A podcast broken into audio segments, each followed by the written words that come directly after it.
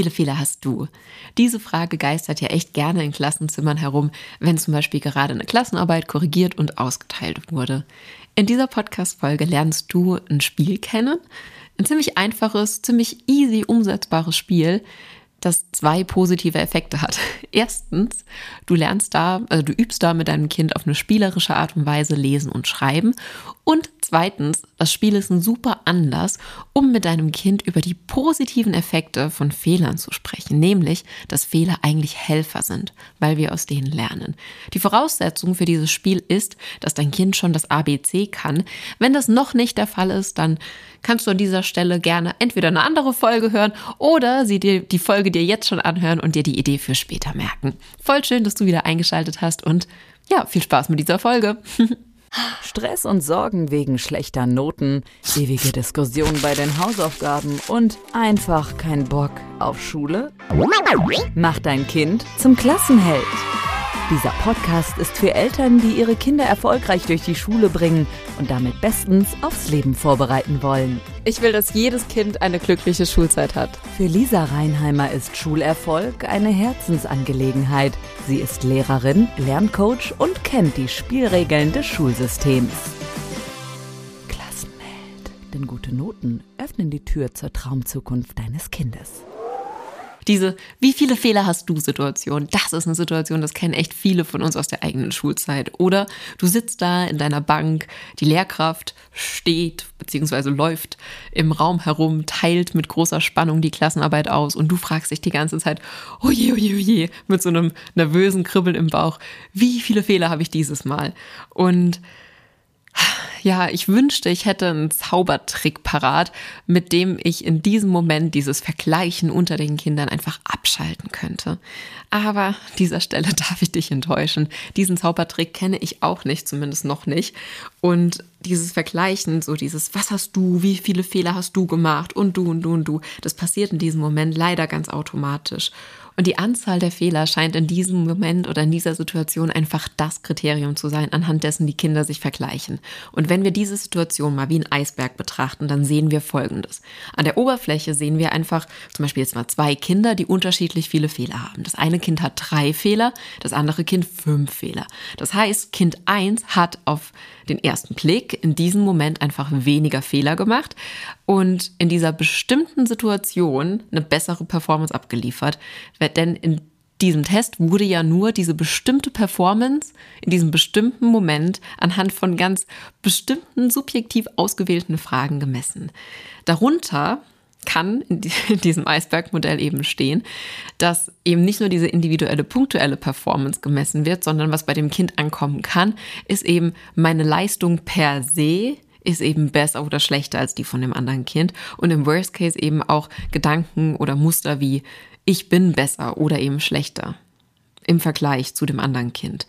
Mein Ziel hier bei Klassenheld ist es einfach, um mal darüber zu sprechen, wo wir am Ende des Tages hinwollen, dass Klassenhelden sich nicht mit anderen Kindern vergleichen, sondern sie vergleichen sich mit ihrer bisherigen Leistung. Das bedeutet, bekommen die eine Rückmeldung in Form von einer Klassenarbeit, einer Note oder eben auch einer Fehleranzahl, ist ihr erster Gedanke eben nicht, bin ich besser oder schlechter als die Menschlein um mich herum, sondern ihr erster Gedanke ist, was hatte ich das letzte Mal und bin ich ausgehend von diesem Punkt besser oder schlechter geworden? Habe ich dazugelernt? Bin ich vielleicht stehen geblieben? Oder bin ich rückwärts gegangen? War ich in meiner letzten Rückmeldung besser? Hatte ich da weniger Fehler gemacht? Und dann gehen sie eben tiefer. Sie gucken nicht nur, wie viele Fehler habe ich, welche Note ist das und weg damit. Sie schauen sich ihre Fehler an. Sie analysieren die, weil sie ganz genau Werkzeuge kennen, was sie, ja, wie sie aus diesen Fehlern lernen können. Und wenn du jetzt denkst, oh, das wäre so schön, weil mein Kind ist einfach im, im Alltag einfach nur frustriert von dieser roten Zahl, ob es jetzt eine Note ist oder eine Fehleranzahl, die da unter einer Leistungsüberprüfung steht. Mein Kind zieht es jedes Mal runter und aus diesem Frustrationsmoment kommt es auch gar nicht raus, sodass wir ins Analysieren überhaupt nicht kommen. Und das verstehe ich voll gut, denn unser Schulsystem begünstigt ja auch einfach so ein Verhalten. Gleichzeitig möchte ich dir sagen, noch ist das so. Denn genau diese Fähigkeit, dieses neutrale Analysieren von Fehlern, weil dein Kind verinnerlicht hat, dass Fehler nur eine Rückmeldung sind. Fehler, ist, Fehler sind Feedback, Fehler sind Freunde und Feedback ist ja bekanntlich das Frühstück von Klassenhelden, weil dadurch werden wir besser. Das ist die Quelle von Wachstum. Und ich sage ganz bewusst, dein Kind kann es lernen und du kannst dein Kind dabei unterstützen, indem du es bei den Aufgaben begleitest und ihm ganz bewusst Strategien an die Hand gibst, wie es diese Fehler analysieren kann. Und das ohne großen Zeitaufwand oder ohne große pädagogischen Vorkenntnissen, wirklich. Wie das geht, ist jetzt ein bisschen zu umfangreich für diese Podcast-Folge, vor allem für den Quick-Tipp. Äh, Eltern, die in der Vergangenheit mit mir gearbeitet haben, die kennen diese Methode und haben das schon erfolgreich genutzt. Und ja, du kannst es auch lernen. Und jetzt kommt der positive Punkt. Sehr, sehr bald, das möchte ich an der Stelle kurz spoilern, lasse ich hier eine riesige Konfettikanone platzen, indem ich ein Selbstlernprogramm veröffentliche. Das heißt, du kannst ganz bequem von Sofa aus ähm, dir ein paar Videos reinziehen und dabei einfach jede Menge erprobte und einfach umsetzbare Strategien kennenlernen und diese Strategien bringen dir Leichtigkeit und Freude in den Schulalltag, sodass diese ewigen Diskussionen um die Hausaufgaben endlich ein Ende haben und so wieder mehr Zeit für die Familie und die schönen Dinge im Leben bleiben. Denn ich habe neulich mal bei Insta eine Umfrage gemacht, wie lange Kinder Hausaufgaben machen und bin echt jedes Mal wieder erschrocken, bei wie vielen Familien sich das Thema Hausaufgaben echt manchmal bis in die Abendstunden oder bis nach, das, nach dem Abendessen ziehen und ja, ich weiß, Schule ist wichtig und Hausaufgaben sind wichtig und Lernen ist vielleicht auch etwas, was dir in der Familie sehr, sehr wichtig ist. Und gleichzeitig denke ich, Schulkinder sind immer noch Kinder, die haben doch ein Recht zu spielen, die haben ein Recht auf Freizeit, die dürfen in ihrer Freizeit Dinge nachgehen, die sie wirklich interessieren. Die dürfen da in der Freizeit, das ist der Bereich, in dem sie ihre wirklichen Stärken stärken und ausleben können, wo das passiert, was wir am Ende persönliche Weiterentwicklung nennen und manchmal habe ich das Gefühl, dafür bleibt heutzutage in vielen Familien vor lauter Schule einfach kein Raum mehr. Und das ist eine Situation, die ja mich persönlich nicht zufriedenstellt und deswegen möchte ich was ändern und einfach durch dieses Selbstlernprogramm mehr Eltern Möglichkeiten an die Hand geben, mit mir zusammenzuarbeiten. Aber dazu bald mehr. An dieser Stelle jetzt jedoch hier heute in Quicktip die Anregung mit der Spielidee, wie du über dieses Spiel mit deinem Kind über Fehler ins Gespräch kommen kannst und eben gleichzeitig noch lesen und schreiben übst. Voraussetzung habe ich im Intro schon gesagt, ist, dass dein Schulkind schon alle Buchstaben des ABCs kennt. Dann machen wir jetzt kurz zwei, drei Sätze zur Vorbereitung. Dann nenne ich dir fünf Varianten, wie du dieses Spiel spielen kannst. Das heißt, wenn du dir einmal die, den Aufwand bei der Vorbereitung gemacht hast, dann ist das nichts für die Tonne. Dann kannst du da mindestens fünf Varianten damit durchspielen und dann auch einfach wieder von vorn damit beginnen. Beziehungsweise ich bin mir sicher, wenn dein Kind die fünf Varianten mal durchgespielt hat, hat das garantiert eine eigene Idee, wie es dieses Spiel noch nutzen kann. Und ähm, ja, einfach, dann lohnt sich auch die Vorbereitung. Also, jetzt erstmal zur Vorbereitung. Du brauchst drei Dinge. Ein Stück Papier, ein Stift und eine Schere und dann funktioniert die Vorbereitung folgendermaßen. Du schneidest aus diesem Papier gleich große Quadrate aus, sodass du, ja, was hast du dann? Ne? Sowas wie Scrabble-Steine aus Papier und ähm, mindestens 52 Stück. Dein Kind schreibt nämlich jetzt auf diese kleinen Quadrate alle Buchstaben des Alphabets, also ein Buchstabe pro Quadrat, so ein bisschen eben wie Scrabble. Deswegen auch 52, weil unser Alphabet hat ohne Ä, Ö, Ü und ohne scharfes S nämlich genau 26 Buchstaben mal 2 sind 52. So, wenn das getan ist, ähm, kannst du jetzt damit folgende Dinge tun. Erstens, Variante Nummer 1, aus diesen Buchstaben kann dein Kind Wörter legen. Also einfach so aus Spaß verschiedene Dinge praktisch schreiben, nicht schreiben, sondern eben legen. Variante 2, wenn es schon älter ist und das Ganze ihm einfacher fällt, kannst du natürlich noch mehr Buchstabensteine herstellen. Also Buchstabensteine aus Papier und ganze Sätze bilden. Und drittens, eine Challenge, wenn ihr dieses Spiel gemeinsam spielt, da wäre jetzt die Variante für zu zweit spielen, dann kann einer oder ein, eine Spielerin oder ein Spieler ein Wort legen und dabei einfach ein Buchstabe oder auch zwei oder drei Buchstaben weglassen. Der andere darf dann erraten, welche Buchstaben fehlen und welches Wort am Ende bei rumkommen soll.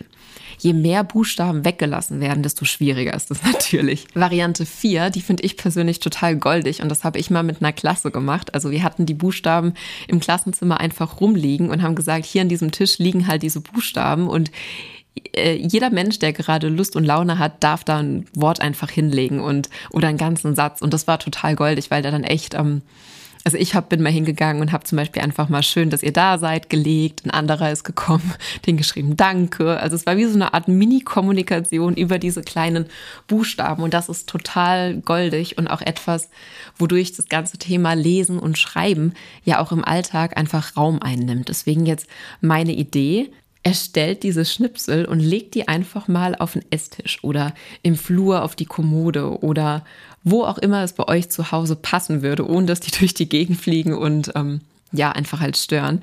Äh, überlegt euch da mal einen schönen, wertschätzenden Raum und sagt mal, ihr kommuniziert mal in der Familie eine Woche über diese Schnipsel mit kleinen kurzen Nachrichten oder Wörtern. Also nicht nur noch, sondern eben als Ergänzung. Und dadurch bekommt das ganze Thema Lesen und Schreiben ja einen ganz einen schönen Raum, also es ist sichtbar im Raum und es bekommt einen Wert, eine Wertigkeit, denn die Kinder haben Interesse zu lesen, was die anderen Familienmitglieder da jetzt geschrieben haben, welche Wörter die gelegt haben und haben natürlich da auch Lust mitzumachen. Das heißt, aus diesem leidigen Lesen und Schreiben üben wird auf einmal eine Familienaktivität, bei der die Kinder unbedingt dabei sein wollen. Ne? Also das Bedürfnis nach Zugehörigkeit und nach Spaß und Leichtigkeit, da werden ganz viele Bedürfnisse gestillt und ähm, ja, ist einfach eine schöne Sache. Das wäre Variante Nummer vier. Und die letzte Variante, was du mit diesen Buchstabenschnipseln machen kannst, ist folgende. Du legst ein Wort und schaust dann, was du aus den gleichen Buchstaben noch für ein Wort bilden kannst. Und das waren auch schon die fünf Varianten. Und wenn du dich jetzt fragst, hä, was hat jetzt dieses Spiel genau mit Fehlern zu tun?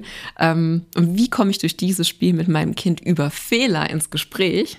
Dann kommt jetzt, äh, ja, die Magie. Spiele Variante Nummer 5 mal mit dem Wort Fehler. Das heißt, du nimmst die Buchstaben F-E-H-L-E-R, Fehler, und versuchst mal, probierst einfach mal aus, welches Wort du aus diesen Buchstaben noch legen kannst. It's magic. Und während du überlegst, verabschiede ich mich schon an dieser Stelle und bedanke mich für deine Zeit. Voll schön, dass du wieder in diese Podcast-Folge Fehler sind Helfer reingehört hast dass du dich dafür interessiert hast, denn Fehler sind so wichtig, denn sie helfen uns weiter zu wachsen. Fehler helfen uns, indem sie uns aufzeigen, an welchen Stellen wir nochmal genauer hinschauen dürfen, um wo noch Entwicklungspotenzial ist. Ähm, an dieser Stelle habe ich, glaube ich, dreimal helfen in einem Satz gesagt. Das war jetzt an dieser Stelle auch schon der Wink mit dem Zaunfall zum Lösungswort. Allerletzter Tipp. Es beginnt mit H und endet mit ER, genauso wie Fehler. Und ja, jetzt würde ich sagen, jetzt kennst du die Lösung. Dein Kind kennt sie noch nicht. Ähm, ich wünsche dir ganz, ganz, ganz viel Freude beim Spielen und beim Beobachten der großen Augen in dem Moment, in dem dein Kind entdeckt, dass es aus dem Wort Fehler auch das Wort Helfer zaubern kann. Und mit dieser Erkenntnis verabschiede ich mich ins Wochenende, wünsche dir eine wunderschöne Auszeit mit deiner Familie, ganz tolle Momente und wie immer, wenn dir gefällt, was du hier hörst und du denkst, das sind kleine Impulse und Anregungen, die ein bisschen Konfetti in deinen Schulalltag bringen, dann teil diese, diesen Podcast oder auch nur diese Folge, wie du magst, unbedingt mit anderen Eltern und Lehrkräften. Erzähl ihnen vom Podcast, schick ihnen den Link und so trägst du dazu bei, dass unsere gemeinsame Vision von einer glücklichen Schulzeit noch mehr Menschen erreicht und ja, einfach in die Welt getragen wird. Und wenn du Danke sagen möchtest für mein Engagement und das Ganze hier wertschätzen möchtest, dann freue ich mich natürlich total und da tanzt einfach mein Herz, wenn du mir eine positive Bewertung bei iTunes hinterlässt. Schreib dazu einfach ein, zwei Sätze, was dir an dem Podcast besonders gut gefallen hat. Und wenn du jetzt sagst, oh, ich würde es so gerne machen, ich habe aber kein iPhone, dann äh, ja, borg dir einfach mal eins von einer Person oder einem Menschen deiner Wahl. Das wäre echt große, große Klasse und eine wahnsinnige Unterstützung für das, was wir hier gemeinsam vorhaben. Und an dieser Stelle sage ich jetzt aber wirklich Ciao, High Five auf dich, auf das Leben, auf dein Schulkind und auf all die Fehler, aus denen wir noch lernen dürfen. Und bis ganz bald. Dein Kind wird Klassenheld. Mach dein Kind zum Klassenheld. Super Noten, Freunde fürs Leben, glückliche Erinnerungen. Klassenheld. Der Podcast für Eltern, die ihre Kinder erfolgreich durch die Schule bringen und damit bestens aufs Leben vorbereiten wollen. Wer mehr über Lisa Reinheimer wissen möchte, Infos gibt's auf www.lisareinheimer.de. klassenheld.com.